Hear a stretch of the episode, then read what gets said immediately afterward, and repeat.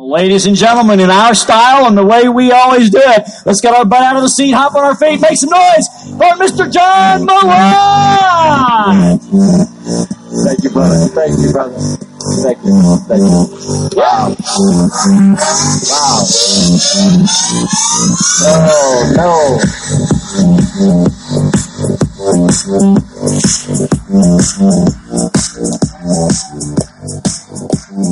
no.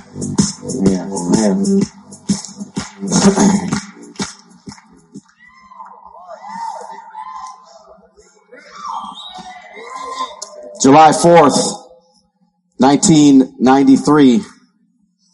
All hell has broken out in my neighborhood. The police have surrounded my home. Chaos everywhere. Now they're in my home. Another situation that I happen to be in the center of. I found myself once again about to be arrested. Once again, letting the people down that I care the most about. Frustrated, angry, myself. This isn't the first time that I found myself in this particular situation. 15 years old, I found myself walking into a movie theater. I went in with the intent to watch the theater, but uh, the way I was in those days, I was uh, always disruptive. I was a kid who took responsibility for nothing, cared about very little. And of course, I did what I did best inside of that movie theater. I disrupted the movie theater. They did what they were supposed to do when they asked me to leave. As I started to walk out, I said, it's no problem. I'll leave, but I would like to have my money back. And they said, please read the back of your ticket. It says no refunds. And I said, well, that's okay. Then I'll take everybody's money. As a 15 year old kid, I would wear my Louisville starter jacket, which represented the neighborhood that I grew up in. At least the colors did. And in the back of that jacket, I had sewed a towel and that towel carried a 44 Magnum that I carried around. By the way, the gun was bigger than me. Now, of course, it wasn't my fault that they got robbed. It was their fault that they got robbed. That led me to a series of detention facilities as a young person, continuing to blame, continuing to not take responsibilities, continuing to make excuses about why uh, my life is in shambles, why things are so horrible. It wasn't me. It was the, the, the, teachers. It was the school systems. It was the police. It was my dad. It was anything I could think of. Everything except for me. I find myself at 17 years old with a drug challenge. 17 years old with a thousand dollar a week cocaine addiction. At 17 years old, I found myself with a heart attack from smoking cocaine. I had destroyed just about every relationship. I uh, had ruined about uh, uh, every life that that came near me, including my own. And I was ready. I was ready. I was done. I was like, please, I, I this this is no good. It's no fun. It's uh, it's over. I would I was I was welcoming this particular event. I thought it was done. Go back to the neighborhood, chaos, police now in my house. Now I'm I'm supposedly a grown man. I was supposed to have uh, made some changes because in this drug rehab, somebody gave me a book. In this this drug rehab was the first time I was introduced to personal development. Somebody gave me a book in drug rehabilitation. The book was called How to Win Friends and Influence People. By the way, if somebody gives you a book called How to Win Friends and Influence People, they're trying to tell you something. They were telling me you, John Malott, are a jerk, and this may help change some things. It was a tough read because I didn't read. Matter of fact, I dropped out of high school in the 10th grade, was not interested in books, wasn't interested in that type of stuff. But it did open some things. It started to change some things. There was people that came in my life that saw more of me than I saw myself and, and started to open the doors. By the way, when your mind expands, Les Brown said it can never go back to its original dimensions. And even though I went back to the very drug that almost killed me after drug rehabilitation, the challenge was I now had the information. So even though I was doing some of the same things, I kept one foot in my neighborhood. I kept one foot in my neighborhood. But it was interesting. I had one foot now in personal development. And so here I am and, and, and I'm in my home and the police are in my home and they're going through some things and they're trying to find um, the weapon that had caused the challenge inside of our neighborhood. But here was the difference. Here was the difference. I have a young daughter in the home. My baby Lauren. Now Lauren doesn't quite understand exactly what's going on, but she is freaking out, screaming, crying. Of course, all these people inside of the home, and and uh, she knew something terribly uh, wrong was happening. And at first, it didn't click. It didn't really click in my mind until I was being led out of my home. And as I I looked back, as I made eye contact with this incredible baby of mine, and she was screaming and she looked right at me and, and, and her eyes caught me and it couldn't have been more than a couple of seconds, but it was long enough. Now here's the deal, guys. It was July 4th, 1993. And for anybody that knows the system, which I'm sure none of you do, I was going for sure to be gone for at least the weekend. I, well, some of you know. I found my, myself uh, being taken after I was disruptive in a holding cell, and I end up in the hospital uh, very briefly to get stitches in my head because I didn't agree with the uh, police officers, and and uh, they of course had the upper hand. And uh, but when I made my my way to the, what's called the bullpen, as I walked into this place called the bullpen. By the way, uh, this was a busy weekend. As I walk into the bullpen, all of the best criminals, the biggest crim- criminals, the the, the the the ones you don't want to mess with, they had the seat around the wall of the bullpen. There's one bench that went around the whole thing, but all the seats were taken. And as I walked in, I realized I would not get a seat this weekend. That particular, uh, that particular evening, the one toilet on the other side of the room had sprung a, a slight leak, so there was a river flowing through the floor, so now the floor space was also limited. I'll never forget one of the first things I heard as I as I was walking into uh, this particular as I was walking into the bullpen as they were leading me in here. I'll never forget a, a, a, gentleman. I use that word loosely. He said, "I'm going to kill the next white person," and he used a different term for my kind. He said, "I'm going to kill the next white person that walks in here if they don't let me out of here soon." All I kept thinking about the whole time is, I hope another white person comes in after me because just in case I was the last one, I might be in trouble here. And as I found my spot on the floor and tried to make myself as comfortable as I could with the big bandage on my head, something that, that somebody had given me a couple years prior, a book. And in this book, they pointed out a particular uh, uh, uh, quote, and the quote said, "A good man leaves an inheritance for his children's children." And it's crazy how what replayed over and over in my mind was this particular quote in my baby Lauren's face over and over and over for three days. And I realized I can't even take care of myself, much less this, this child of mine. And that change was necessary. Change had to happen. And it was that day, it was in, it was in that environment that I finally made the decision that, that this would not be my life any longer. That John Malott, look, I was already in the pit. I already had done bum well. I had been labeled drug addict criminal, loser, dropout, you name it. I had all the titles already and it was time for me to make a change. And let me tell you what happened, guys. Let me, let me talk to you a little bit about this. See, this is what I looked like. This is what I look like. You know why? We talked about it here today. It was because of the programming. We've talked about the programming. I was programmed and conditioned. In my neighborhood, there were two types of people. There was a capitalist and a consumer. My challenge was I liked the product too much to be the, to be the capitalist, so I consumed. Now what I found out later on, we were both heading in the same direction. Now see, I thought I wanted all the things. I thought I wanted the big rims on the car and I wanted the, the, the, the respect that was, uh, sort of associated with that profession in my neighborhood. Now, anyhow, so my programming, my programming was bad. Now, in order for me to go from looking like this to looking like this, what did I have to do? There had to be change. I had to, I had to make changes. I had to change the programming. Now, what that really meant is I had to get out of something called the comfort zone. By the way, when I first attempted to get out of the comfort zone, it made me more pissed. I was more angry, more frustrated. I started to believe that you had to be somebody special. I started to believe that you had to be someone that was born with the Rolls Royce already in the garage. Do you know what I'm talking about?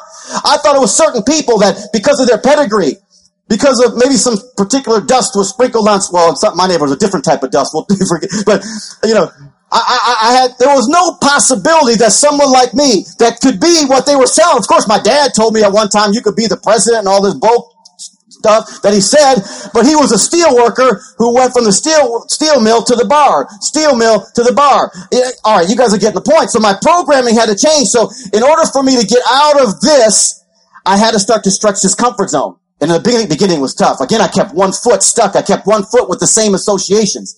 I kept, I, I was, I, I, didn't want to read. I didn't want, I didn't want to do the things that were necessary. But all of a sudden, I started to pick up the books. I started, I had people in my life that saw more of me than I saw myself. I started to come to the trainings. I started to, uh, I was introduced to a whole other world of personal development. Of course, at some point I met, at one point I met Eric Worre. I'll talk more about that just a second. So I made a transition. I made a transition. And here's what happened, guys. I became, I got a good job. I became a janitor for a company called GE. This is me pushing my cart through the, the halls of General Electric. Now things were changing. Now here's the difference. Here's what's happening though. Now I'm getting a different type of programming. I'm getting a different type of programming. They're telling me now that I'm supposed to climb the corporate ladder. Has anyone heard that? Isn't that the goal? I'm supposed to climb the corporate ladder. Now here's the problem. I'm what's called a sub pyramid because in here, you have the real employees. I was a contractor hired by someone else because General Electric would never hire me. So I wanted to become an employee first. Well, now, of course, they're all called temps. But then from there, what do we want to do? We want to move up, right? We want to become a manager and uh, whatever. I don't know all titles, you know. And then at some point, you're up here and you're, you know, the president or the CEO. Is that is that what the deal is? So I'm supposed to go from here to here. And you know how they got me? For a long time, they had me. For a long time, thinking, okay, I'm going to climb the corporate ladder. For a long time, they were throwing these little green pieces. By the way, mine were very little green pieces of paper. They were throwing at me. They had me doing things. They had me sacrificing my, my time. They had me sacrificing my health for another man's green pieces of paper. You guys know what I'm talking about? I would march to their drum. I would, I would do what they were, what they told me to do, when they told me to do it, how to do it. Yes, with me. And so all of a sudden, I started to realize I'm being programmed and conditioned. And it's not unlike what we do. Has anybody ever been to the circus? Anybody who's been there? Or you guys got to get out more. There, there's a thing called the circus, and in the circus they do all kinds of crazy stuff. But they have bears in the circus that they dress in uh, pink tutus and they ride bikes and they dance and stuff. It's, it's, it's amazing. And I started to think about this. How do you how do you get this powerful animal? Like like just for a second, put yourself put put yourself in the mind of a bear. Like you're a bear, and if you have a choice between being in the woods free or in the circus in a pink tutu on a unicycle. what, what do you, I don't know. I'm just saying. So, but how do we get this powerful animal that could, that could take the trainer out any second? By the way, every now and then they do when you see the animals gone wild videos. But, but wait, how do we get these powerful animals to do what is not in their nature? What is not inside of them? What, what is, is, is suppressing their potential? How do we do, how do we do that? How do we do it? Programming. Little treats, little treats, little treats. And at some point, frustration sets in, of course, like every animal on this planet. And see, here's a challenge. So I started to realize I was being programmed and conditioned like Pavlov's dogs to salivate when I'm supposed. You guys with me? I started to realize that this was a whole new set of programming and I wasn't ready for it. I didn't like it. There was a whole nother capitalist that was taking over my life. So I got introduced to something called network marketing. Network marketing. By the way, if I write something up here and you can't read it, it was not for you anyhow. That was for me. Would you rather say I am smart or I is a millionaire, by the way? All right, just, just checking. All right. So, so I get introduced to network marketing. And here was the deal, guys. Up until that point, I was kind of on this, um, you guys ever been to a water park? You know how they got the lazy rivers? I was uh, I was kind of on this lazy river in this little in this setting that I was in, and I was comfortable with everybody else. We're all floating, not kind of on the lazy river. I'm in corporate America now. At least that's what I thought. So here I am on my raft, floating down the lazy river. And I got my buddies with me. It's very comfortable. We're all on the lazy river. We got our weekend gigs. We go out, have our beer. You know what I mean? It's, it's over and over. But then I get network marketing. I get off my little inner tube and I jump in the water and I realize in order to be successful, I have to start swimming upstream because now I'm about to embark on something that's very different than what everybody else is doing. So now my buddies are throwing beer cans at me. They're talking crazy. They're saying it's never going to happen. John, remember where you came from. Remember who you are. They started to remind me of who I am. And we call them haters today. By the way, I appreciate all the haters. I love the haters. I got haters. Well, look, I promise you, you might be sitting next to a hater right now. But haters only exist because of succeeders. Matter of fact, you wouldn't be sitting, I, I apologize, it's a different room. You, there's no hater sitting next to you in this room, for sure. Guaranteed. So haters only exist because of succeeders. So if we didn't have succeeders, we would never have haters. Are you, are you following what I'm saying here? So all of a sudden, but here's the thing, here's something I sensed. The reason why I got off the tube is I sensed that the programming conditioning wasn't much different than the programming conditioning in my neighborhood to make another man or another woman, you know, uh, to the top or, or to be comfortable with themselves or for their own personal agendas. And so I sensed that there was something wrong. You know what most people found out? There definitely was something wrong because this was not a lazy river. This was a waterfall. This was a waterfall. And so we kept swimming upstream. We kept swimming upstream and I was learning, I was learning to make changes in my life. And here's the deal, guys. I, I was, uh, I had to make a decision at some point inside of network marketing. So you see all these decisions that had to be made. One of the decisions I had to make was to stop making excuses, which was one of the most the difficult challenges in my entire life. Because it was, it was so difficult when things were not going my way it was, it was so difficult for me not to blame. It was so difficult for me to not say it's someone else's challenge, it's someone else's fault, or the reason why I'm still here. The reason why I get network marketing, I haven't recruited anybody in six months. Matter of fact, my first six months, not a single person joined my business. Why would they? Why would they? Here is John, the janitor. Drug addict, loser, criminal, reject. Why would you? I'm out here spewing all inf- kinds of information because I'm untrained. I'm unprepared. I don't know. I'm just trying to make a change. I'm rolling through the neighborhood in my Pontiac 2000 two-tone, one-tone rust, one-tone dirt. Anybody ever have a car so that it starts in the wintertime? You know, come on, Bessie, one more time. I look, I had a hole in the, in the floor. You ever have a car? You can see the lines as you're right. And and I, you know, back then I didn't put kids in the car seat, so you would put, like I worry about Lauren, like I would one day be driving, I'd look and she'd be, so, uh, all right, so, so I had to make a decision. I had to make a decision. Another decision. You guys say it was a series of decisions. It was a series of decisions. I finally made a decision to sell out. Because here's what it was like. I said, I can either do this fast or slow. By the way, I realize that slow can be painful. It's like this. In the neighborhood I grew up in, we had uh, public pools. I don't know if you have public pools where you grew up. So this is the public pool. So at the public pool, and back then they had diving boards. You had, and they had high dives back then. Now things have changed because everybody wants to sue everybody. So we had high dives. And there would be a line of the, the cool kids at the high dive. I'm going to try to draw this to scale as best I can. Now you had two choices on how you entered the public pool, right? There's two ways you can get in. What are the two ways? well, look, look, we're at night when nobody was there. We went over the gate. That's a whole nother, uh, training. All right. So, watch, watch. So watch. So you could be up here. Now you got your buddies in the pool. They're all, you know, the water's great. And so what, what can you do? You put your toe in the pool and it's what? It's freezing. It's painful. And many people know if you step into the pool slowly, it gets about right here and there's like a reflex and it's like, oh, sh- man, right? I don't know what. Eh, so it's painful to go in slow, but there's another way. You get up here and you just go. See, now the challenge is, now I, I don't like heights. I don't, I don't like heights. So I get on this high, but I had to, look, there's certain things you had to do in my neighborhood, whether you liked it or not. Like, like fear was not an option. Like I'm afraid right now. I'm scared to death. I'm in front of my peers. I'm in front of people that I look up to, that I respect, that, that I love, that, that have been my mentors, that have been my train. You know what I mean? It's like, this has been the, I told Eric before I got here, this has been the most nerve wracking couple of days because all I could think about is getting up here for 20 or whatever, 30 minutes. I'm freaked out. I'm in the bathroom. I'm hoping the mic isn't on as you can hear my teeth chattering. I, this is not my thing. I am no, uh, uh, orator, of words. That's not my thing. I, I just want to take notes from the people that, you know, are the masters. So I'm freaking out up here. Just like now I'm on the high dive. By the way, you can be very scared and still build a big ass business in network marketing. Wait, wait, wait. Hold on. So, so now, look, I see Tom Wood.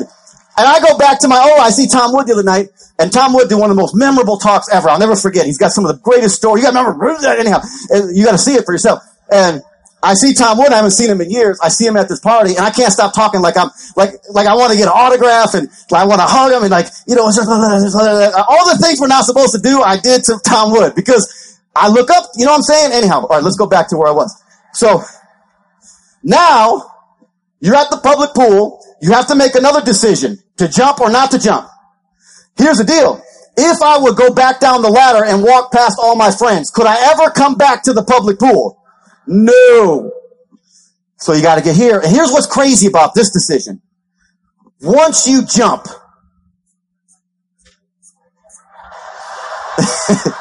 it's, it's the point of decision. It's once you jump, the fear is gone. You know, talk, talk to someone who's ever skydived. They'll tell you, man, I'm freaked out before, but as soon as you jump, it's gone. Now it's exhilarating. Now you hit the pool, boom. I don't, it was cold, I guess, but now I'm up, I'm swimming around. It's like I'm trying to get the next punk to come in. So you see what's happening here? So I promise you in Network Marketing, the reason why we come here, I have people tell me I could, that they couldn't be here today. And here's what I know. They're sending me text messages about challenges they're having in their marketplace. So you know how you get rid of the challenges in your marketplace? You become better because the challenges are centered around you. If you have to be in your marketplace for a weekend to deal with challenges, those challenges are because of you. It's because of what you created. It's your leadership. You better come in here and sharpen your axe. You guys seeing this? And so what started to happen from what started to happen when uh, we go back to a good man leaves inheritance for his children's children. You know what that meant for me? That meant every decision that I make and will ever make, ever make, are based on long term. They're based on principles. They're based on who I am. I would never make an emotional, unstable decision. You guys with me? Yeah, so they're long term because I'm talking about my. I have a I have a four year old, the most incredible, tangled up, mixed up, wild, rotten, beautiful, amazing child on the planet. Cody Malott, crazy little beautiful child. But I, I have to make decisions. Some of you guys know have seen Cody. You seen Cody? Like when Tiffany does her hair, it's all night. When I do her hair, I'm like, all right, let's roll. And I can't get through her hair. I'm, you know, I, anyhow, so it's, we're, um, so we make, where was I? What was I talking? I never let my subject get in the way with what I want to say. So we make a decision based on long term, based on, based on who we are and whose we are. Does that make sense to you? So I've been in the profession now for almost 20 years. By the way, I tell people only really one company because I was with, with, uh, my first company was with, I was with Eric Worre and that company got bought by a company that I stayed with for 13 years. So technically 17 years in one company. And Then I made a decision based on philosophies, based on who I am and whose I am. It was a personal decision. It was a family decision, but it was not based on emotion or unstableness. It was based on what was best for me and my family. Does that make sense? Still love that company, love what they, what they stood for. I love the, the, the products and all that type of thing, but I made a decision that was time for me to move forward. Now a lot of people were confused about that, but I'm telling you, when you start to, when you know exactly who you are and whose you are, you can make decisions and never look back. You guys with me? You can look people in the eye with conviction and clarity. So I know where I'm going. I don't know if you know, but I can tell you where I'm going. And if you come with me, if you follow me, I wasn't, I'm not talking about the, the, the make, taking people out of a company. I'm talking about when you're moving and when you make a decision, I make decisions permanently. So I come into a new company two years ago and I made a permanent decision. I heard someone say from the say, I made a permanent decision. I planted my flag. I don't jump from deal to deal. I don't make emotional, unstable decisions. I just want to clear that up because somebody had asked. So, now here's what happened though because I was untrained, unprofessional. I was coming to the events. I was starting to read the books. I was starting to get it, but nobody was joining my team. Nobody was participating. Nobody was interested. You guys follow me? Until, until one of my mentors, somebody taught me something amazing. Third party. Ain't no party like a third party. All right, so watch this. So what they told me is that this would be me and you would have a prospect you'd have a prospect, and most people go straight from, from you to the prospect, right? You to the prospect, you to the prospect. They said, you can get yourself completely out of the way. Now this was the best news I had ever heard in my life. Because all of my issues, all of my challenges, all the things that stopped me from being who I could be were because of me. It's because I was always in my way. Every single time they told me you could get an expert, which could be a tool, it could be a person, it could be all these different things. You could three-way calls, all this. You could get someone and connect the expert to the prospects. And you could become a facilitator. You could do what I was best at, partying. Like I could get you to the party. When you, when you got there, it was up to you what you did, but I, I would get you to the party. So I could get somebody in front of the expert. The expert would then talk to the prospect on my behalf. Now the challenge with this is most people still did, won't buy this concept. They won't buy it right away because they're already big shots. I meet so many big shots. They already got the big degrees. They already are, you know, uh, master degreed, PhDologist. You know what I'm talking about? They got all this stuff. And so they get in their own way because they're like, you don't know me. Everybody respects me. You don't know my people. No, I do know your people. Let me tell you. Let me, let me help you out with this. Let me help all you, all the big shots in the room out.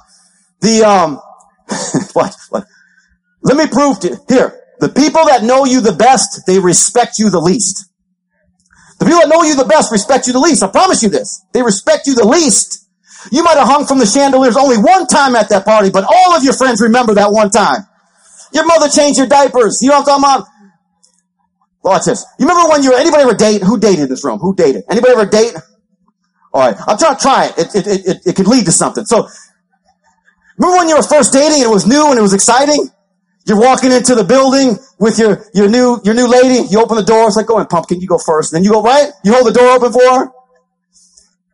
You're on the beach. She's a little cold. What do you do? Come on, baby. You take my coat. Right? But wait a minute. Let's say, let's say you've been, well, maybe you married the woman now. Some things have changed slightly. You're out in front of church playing games with the door locks, lock, unlock. She's chasing the car down. She can't get in. Oh, I'm not the only one. Wait a minute. Wait a minute. You're on that same beach. She's cold. Baby, I got my coat. I told you should have brought yours. Oh, you're right. It's a bit nippy. What's changed? The respect has changed. Am I right? And some of the stuff was basic human nature, stuff that we already know. The person who has the most control in the relationship is the person who cares the least.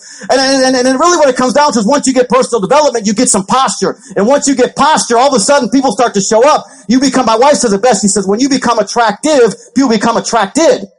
And some of that's just like who you are. Some people can't look you in the eye. By the way, ladies, you know this better than anybody. Confidence is attractive. It's the reason why beautiful women go out with ugly guys. I mean, I'm a great example. I just got confident next, to, and I got Tiffany. It's crazy. She's the brains and the beauty. Lord, I gotta stop. I gotta stop.